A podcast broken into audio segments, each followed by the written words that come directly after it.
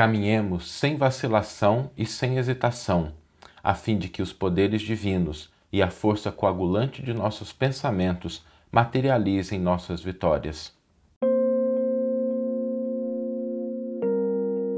Você está ouvindo o podcast O Evangelho por Emmanuel, um podcast dedicado à interpretação e ao estudo da Boa Nova de Jesus através da contribuição do benfeitor Emmanuel.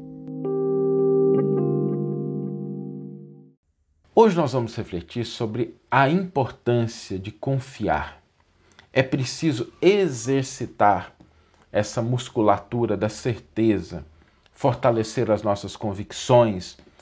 Talvez uma das lições mais importantes que nós temos que aprender na nossa vida é esse exercício da confiança. Porque um dos maiores problemas que nós temos é a dúvida. Toda vez que nós duvidamos, toda vez que nós hesitamos, é como se a gente colocasse uma barreira, uma sombra entre as nossas necessidades, entre aquilo que nós buscamos e a atuação e a presença divina. Por que isso? Sem ingenuidade, tá? Sem misticismo, sem falsa essas falsas concepções, assim, o nosso pensamento, ele é uma força coagulante. Ele não é um criador em si, mas ele é um co-criador. E a metáfora do coagulante é muito importante porque o que, que o coagulante faz? Ele solidifica aqueles elementos que estão em volta dele. Ele não cria os elementos, mas ele solidifica, ele dá forma. Então, quando nós exercitamos o nosso pensamento na direção da confiança, da certeza, da convicção, nós vamos coagulando aqueles elementos da realidade que estão à nossa volta.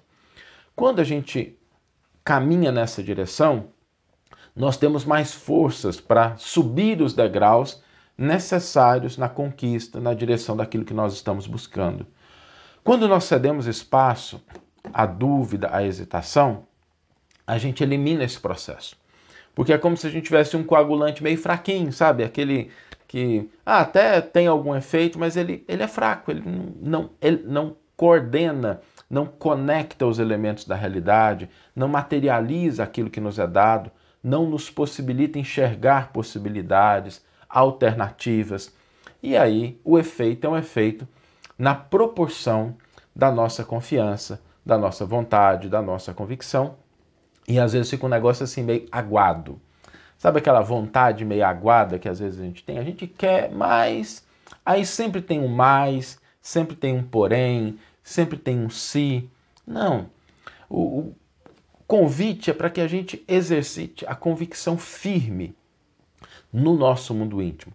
No mundo, às vezes a dúvida tem o seu papel.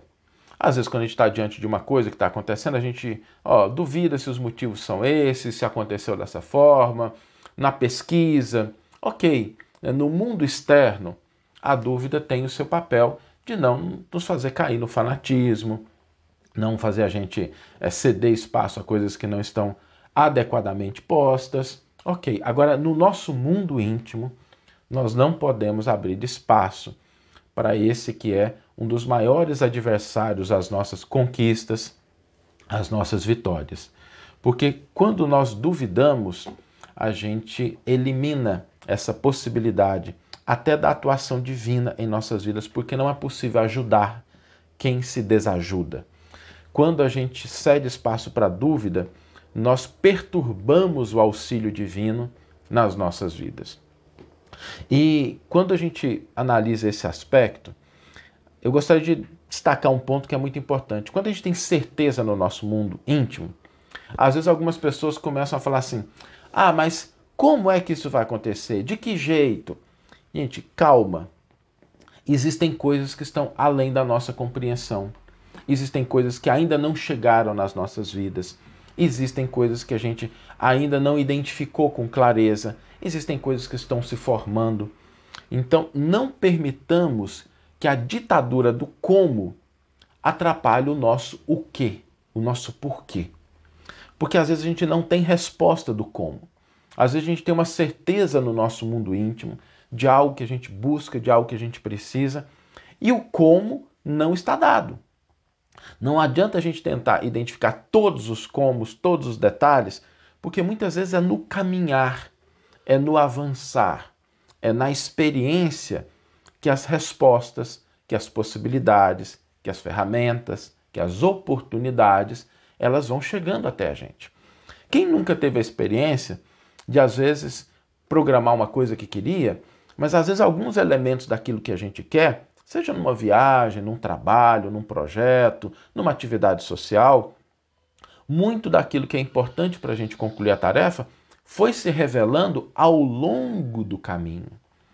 Por isso a gente não deve deixar que a incerteza em relação ao como atrapalhe a nossa convicção, a nossa vontade, a nossa confiança no que. Sem pressa e sem desânimo. Nem no extremo da pressa de querer que as coisas aconteçam muito rápido, nem no desânimo da gente não caminhar. Porque as conquistas, aquilo que nós buscamos, virá ao nosso encontro hoje ou amanhã, porque a vida se incumbe de trazer para nós aquilo que nós buscamos com confiança, com energia. Então, não permitamos que a hesitação, que a vacilação, ela atrapalhe o nosso caminho, a nossa jornada na direção daquilo que nós estamos buscando. Prossigamos amando, aprendendo, servindo, com alegria, com entusiasmo, eliminando a dúvida do nosso mundo íntimo, porque a vida se incumbe de nos entregar aquilo que nós buscamos com convicção, com certeza, sem hesitação. Eliminemos isso do nosso mundo íntimo para que as nossas energias elas se amplifiquem e nós possamos direcioná-las para o ponto correto, que é aquilo que estabelecido pela nossa convicção interna, por aquilo que nós estamos buscando. Vamos ler agora a íntegra do versículo e do comentário que inspiraram a nossa reflexão dessa manhã.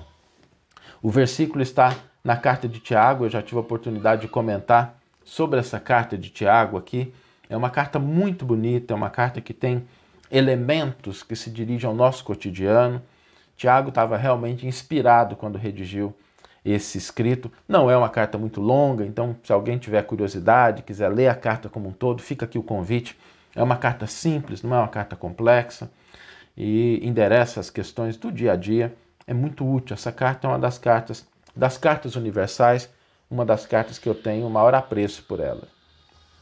E Emmanuel intitula o comentário a Tiago 1,6, que nos diz o seguinte: Porque aquele que duvida é semelhante às ondas do mar, impelidas e agitadas pelo vento. E aí Emmanuel dá o título ao seu comentário, Não Duvides. E aqui é interessante porque Tiago faz essa correlação né, do vento que é aquilo que você não vê, que às vezes é leve, muito mais leve que as ondas do mar, mas fica movimentando essas ondas. Então, a certeza, a convicção impede que essas pequenas coisas nos distanciem do caminho, da busca que nós estamos empreendendo. O comentário de Emmanuel nos diz: Em teus atos de fé e esperança, não permitas que a dúvida se interponha como sombra entre a tua necessidade e o poder do Senhor. A força coagulante de teus pensamentos nas realizações que empreendes procede de ti mesmo, das entranhas de tua alma, porque somente aquele que confia consegue perseverar no levantamento dos degraus que o conduzirão à altura que deseja atingir.